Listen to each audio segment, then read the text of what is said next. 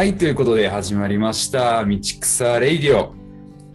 えー左投げ、左打ちの特訓と、昨日3回目のワクチン接種をして左脇が痛いニョンと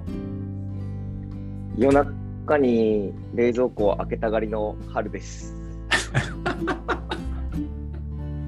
はい、えーこの放送は、とある先生たちが学校のことはもちろん、日常のあらゆることについて面白がったり、不思議がったりしながら、ちょっと先の道なる道を嗅ぎ分け、語り合うラジオです。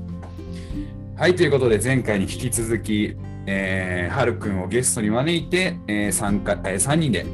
えー話していきたいなというふうに思います。はい、よろしくお願いします。やります。はるくん出ましたね。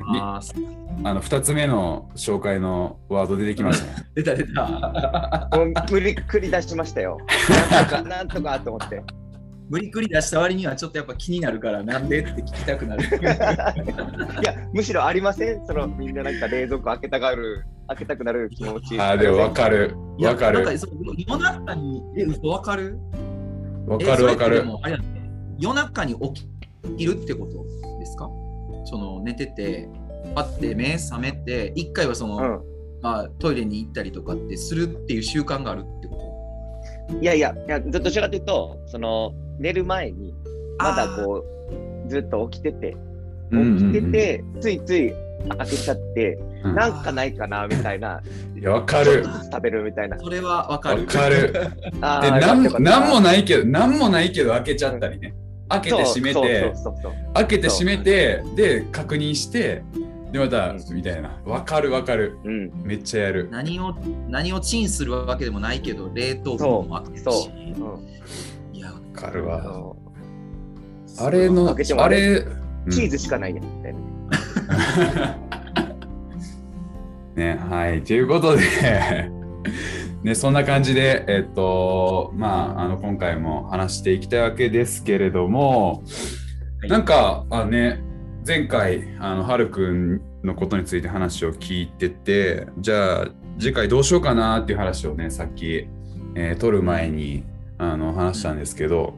なんかは、はるくんちょっと気になることがあるみたいで。うん。あ、そうそうそうそう。あのー、1本目で話してた、まあ、ニョンさんのその発酵の話うん。がうんとっても気になっておりまして、やっぱ腐敗と発酵って似たようで全然違う現象、紙一重の現象だと思うので、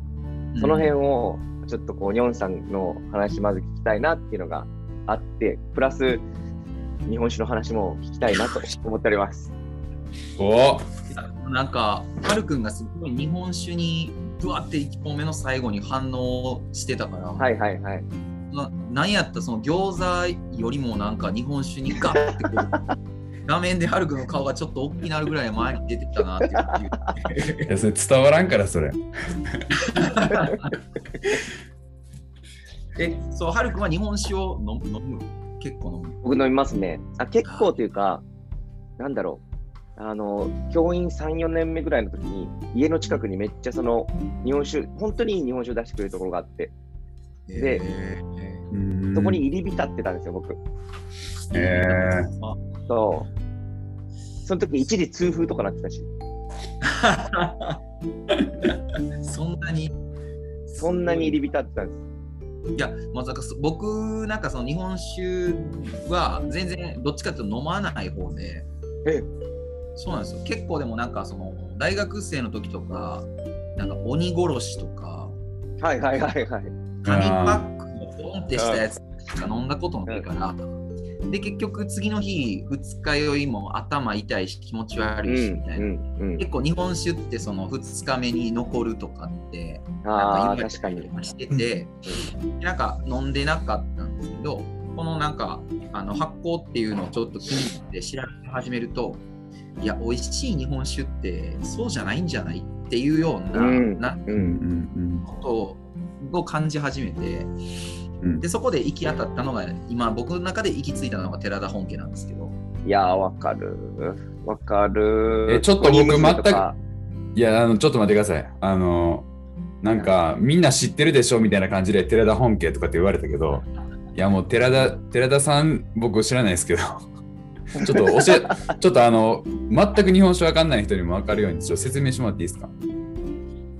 なんかあの、まあ、日本酒っての即上って言って早く醸すっていうあの、うん。売り方が結構その戦後戦後とか日本でブワッと広がったみたいで,、はい、でそれだとなんか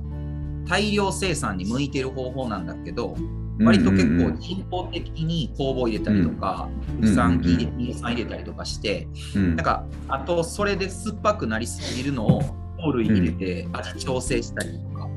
うん、でなんか結構昔なんかおっちゃんとかが居酒屋で飲んでてこぼしたらなんかちょっと机がベトベトになるようなあの、日本はい。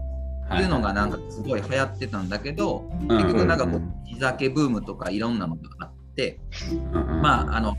あのそれぞれの蔵の持つ良さがこう、はい。あの出てるようなあの日本酒っていうのが、まあ、今もいろんなところでこう人気になってきたりっていうのがあって、うんいろんな層日本酒飲むようになってるっていうのが今多分現在なんだけどはいはいはい。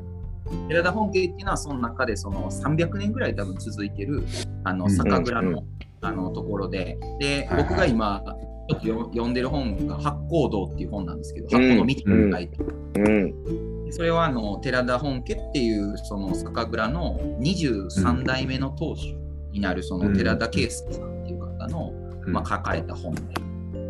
それもなんかそれこそこの間特訓が言ってた思いがけずリタとかあの辺を読んでいってる中でなんか出てきて、うん。あれと思って、あの今読み始めてる本なんですけど。ああ、えなるほそうなんですよ。その辺からだからちょっと巡って巡って今この八甲堂にたどり着いてるっていう感じなんですど。うん。うんうんうんーうん。ね。寺田本家っていうのはまあそういう、まあ、由由緒ある酒蔵みたいな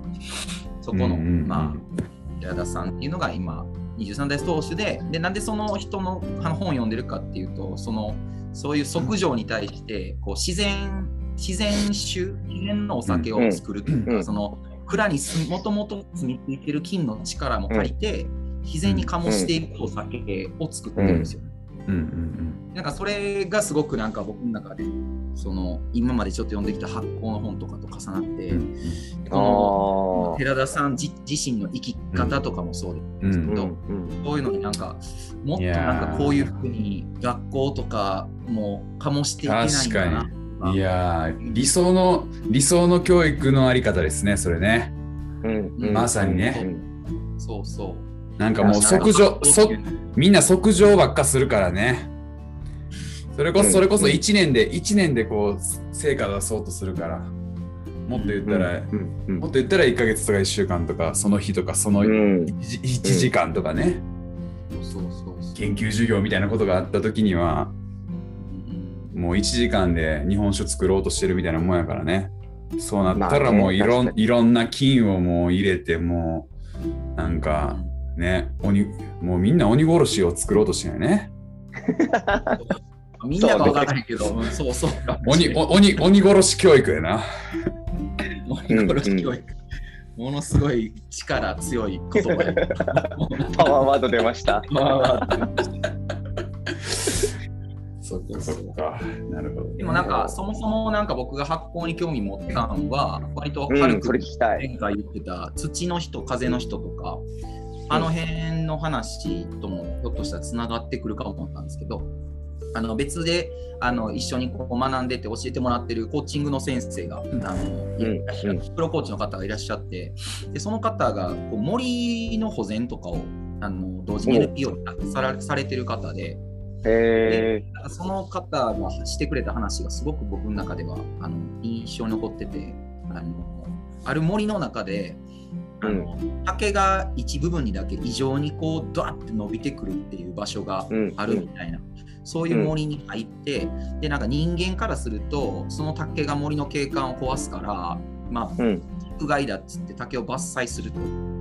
けどあの実はその森全体から見ると竹が伸びてるっていうのは森のバランスが崩れてるっていうことのアラート機能なんだよみたいなことをへ森の案内人の方に教えていただいて、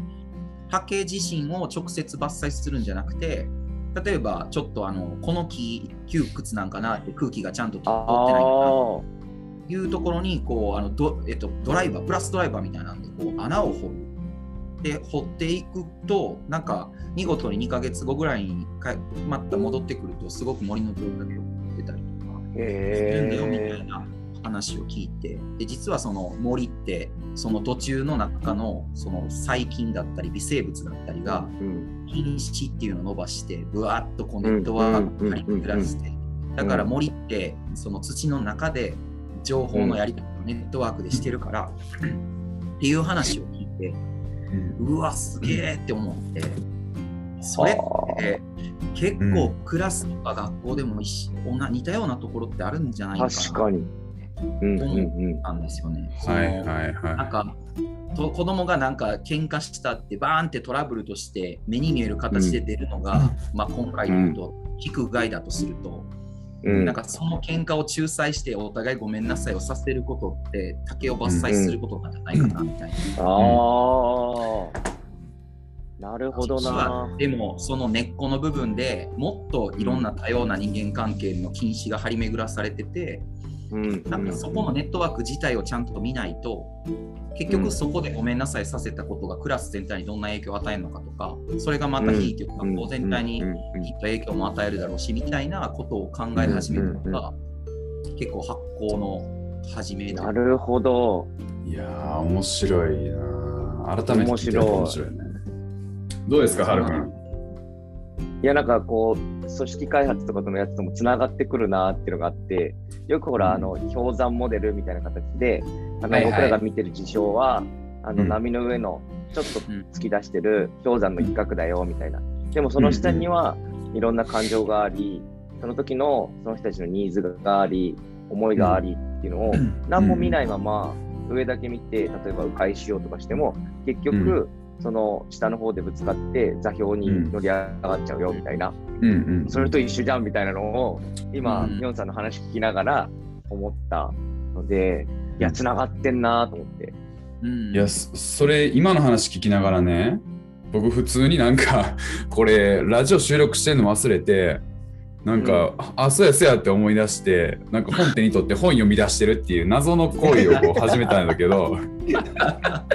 ちょっとゆるく、なんか、ね、いや、普通にラジオ収録っていうか、もう、なんか楽しい、楽しくなってきて、なんか、で、いや、そう、ここの本がね、あこの本って言ったらちょっと、へー。あの、リスナーの方には聞こえ、あの、わかんないんで読みますけど、うん。蝶と森の土を育てる、えー微生物が健康にする人と環境っていう本が、えーありましてですよ。これは、えっ、と、桐村梨沙さんっていう、うん。あの人なのかな？内科医認定産業医、へ天来株式会社代表取締役医師、まあ医師の方なのかな？ーうーんうん。で、まあこの方が書いてる本で、いや、あの、うちのね、あの、えっと、理事長が、あの、この本面白かったよっつって紹介してくれた本なんですけど、まだちょっと読んでないんですけど、まあ、つまり、うんまあ、人の、ね、ここにも書いてるけど、人の不調と地球の不調はつながっていると。要は、その土の中の、えーで暮らす微生物と、まあ、人が、その、なんていうか、食べ物とともに腸内に、こう、うん。取り入れているこう腸内細菌みたいなことって実はなんか、うん。あのなんていうか元をたどればその起源は一緒でみたいなことがあってでだからその土の環境とその腸内環境、まあ、要は腸内環境からまあ人のその体のことも含めてなんかそこのつながりからなんかいろいろこう捉え直していくみたいな本だと思うんだけどうん。なんか今の話聞きながらちょっとそういう意味でも、ね、いや単純にメタファーとしてじゃなくってこれ微生物っていう観点からしてもいやすごいこうつながりが深いものなんだろうなっていうのを今あのーうんうんうん。話聞きながら思っていていやすごい興味深いテーマだなって思ったんだよね。うん。なんか人間の脳細胞が100億個ぐらいあるらしくて、でもそのスプーン1杯の、えっと、土の中にはうん。50億ぐらいのあのうん。微生物がいて、その90%ぐらいはまだ分かってないっていう。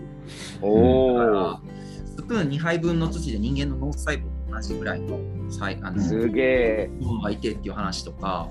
そんなんもすっごい面白いなと思ってまだまだ解明されてなくて結構そういうのをひょっとしたらスピリチュアルなものだったりとか、うん。なんか霊的なものって捉えてるところもあるのかもしれないけど、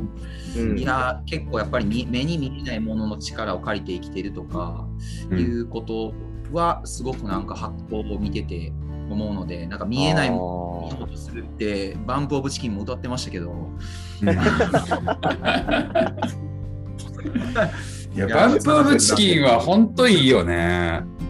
バンプオブチキン本当いいよね。いいよ、いいよ。ね小学小学生の時ずっと天体分あ観測あの歌ってたもんね。あねちょっと脱脱線しちゃいましたけど。えちなみに、ちなみにバンプオブチキンの中で何曲は何が好きですか？いやー。じゃあ僕からいくわ。僕、あるえ。あるえね。あるえ好きですね。よくカラオケで歌ってましたね、あるああ、そっか。いや、僕やっぱこう、ゆに、特に、じゃあ、特に じゃあ最後にちょっああ、最後？はい。と。もう雪見てるって言ったから、なんかちょっと分かってもうたかもしれない。もう雪見てるととかって言ったらもう、もう雪見てるととか言っちゃったからもう。え、ちなみに、なおさん何なの？僕僕結構プラネタリウムが好きかな。ああ、わかる。手作りプラネタリウムね。エモエモい、エモい気持ちになる感じの。あの4畳半をっていう歌い出しの、うんうんあうわ4畳半のあのサイズ感ねみたいな。うんうん。秀逸よね。はい。ほんで、トップは、じゃあもう言ったもようなもんやろ、さっきので。もうスノーまで言ってもうてるがな。はい。ということで、ね、あの、いやでも今の話すごいやっぱ面白かったな。なんうか、んなんだろう、やっぱり、いや今また別な本を取ってきたんやけど、この、うん。また？うん。日本人も知らない大和言葉の美しい語源。人、海、風、時、古の素朴な日本語は豊かな感性から生まれたっていう、まあこういう本があるんですけれど、ね、その大和言葉って、まあ古くから、ね、昔の人が、あのー使っていた言葉としてあるけど、やっぱりこういうのを見てると、あの調べていくと、やっぱり人って、まあ、特にまあこの日本人って、うん。すごくこうやっぱ自然となんか私たちみたいなことをなんかあまり切り分けずになんかそこになんか自分なんか人間っていう存在を、まあ、まあある種なんか投影投影っていうかまあなんか、まあ、鏡のようにしてなんか見ていたんじゃないかなとかってやっぱすごく考えるんだよね。まあ、例えばさ、まあ、この冒頭にもあるんだけどなんか人の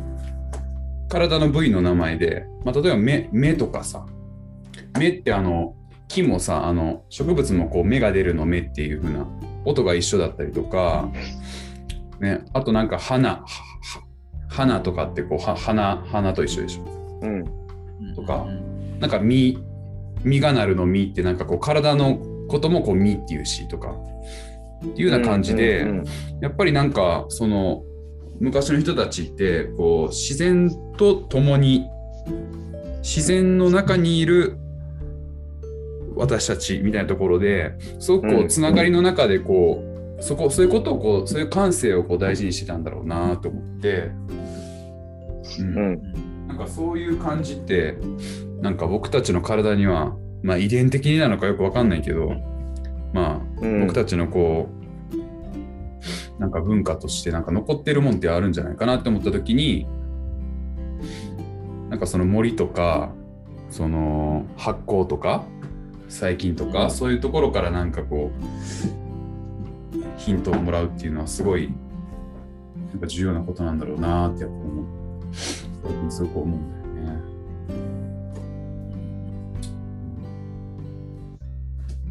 今と言葉ね、なんか、あの、僕らが、ま、あの、はるくんがゲストに来る前に収録してたやつとかでも、うん。最近のねとか言ったら、いや、最も近いの方なんか、金の方ななんか細かい金の方なんかどっちなんかとか発あ酵あ。光る方なんかなんか醸す方なんかみたいな音だけでわからない面白さみたいなのあるよねとか言って話してたから、ん自然と共にもロックの話聞いてて、共にって共生の共でもあるし友達の友でもあるよなとかああ。なんかそういうのとも面白いなって思ったりとかうんうんうんうん。見ながら聞いてな。いやあとさやっぱもう一つもう今日どんだけ本出してくんねんっていう感じやけど。やっぱやっぱ僕ね こういうのが好きなんですよ最近。これ季節の言葉っていう本で。うん。中村和弘さん監修の岩崎書店から出てるやつなんですけどこれはまあ要はなんか季節の季語を集めたりとかはいはいはいしてる、まあううちの学校のライブラリーの詩詩詩とか短歌とか俳句とかのコーナーに置いてあったやつなんだけど、うんこれをねパッて身について手に取って今手元にあるんだけど、やっぱり僕たなんかその季節の言葉がすごい豊かなんだよねその日本語って。ああ。なんかね、うんまあいろいろ紹介したことあるんだけど、